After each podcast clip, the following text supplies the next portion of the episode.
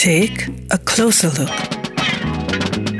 Musiker, Bands und Künstler im Portrait auf 98.3 Superfly.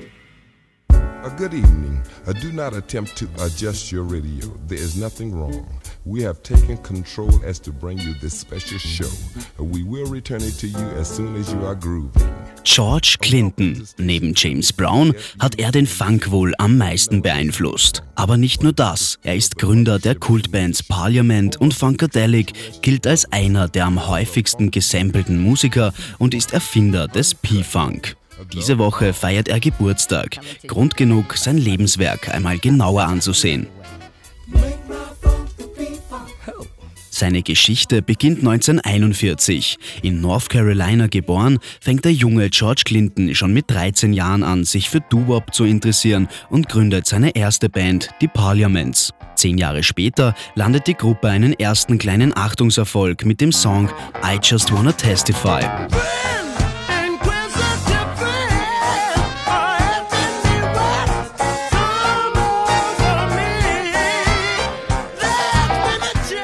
Kurz nach dem Hit verliert die Band die Rechte an ihrem Namen. Ein Grund, warum George Clinton beschließt, nach Detroit zu gehen, um sich dort nach neuen musikalischen Herausforderungen umzusehen.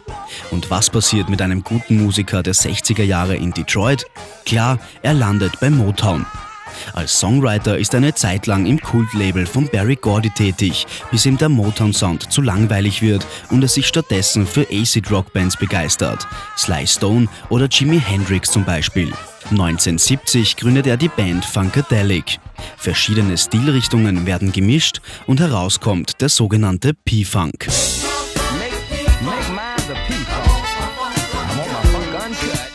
Rockig gespieltes Schlagzeug, durchlaufende Bassgrooves, Gitarren la Jimi Hendrix und RB-orientierte Gesangspassagen.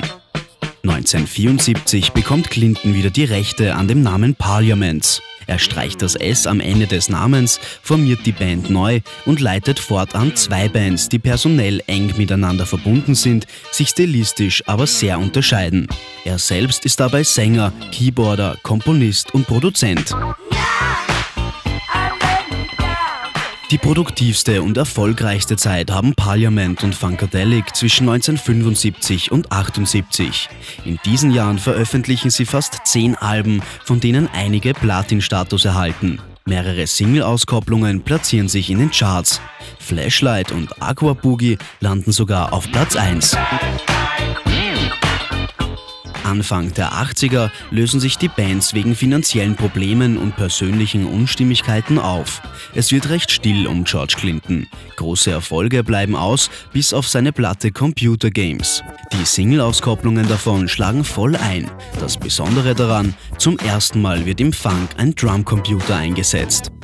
Bow, wow, wow, yippie, yo, yippie, wow, yippie, yo,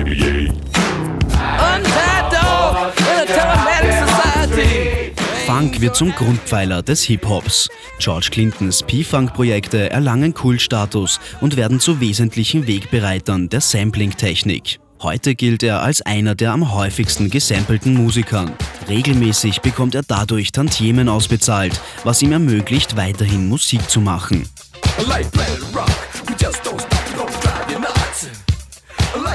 Wer im Tagesprogramm von Superfly genau hinhört, wird ihn wohl einige Male wiederentdecken. Den Erfinder des P-Funk, George Clinton. 98.3 Superfly.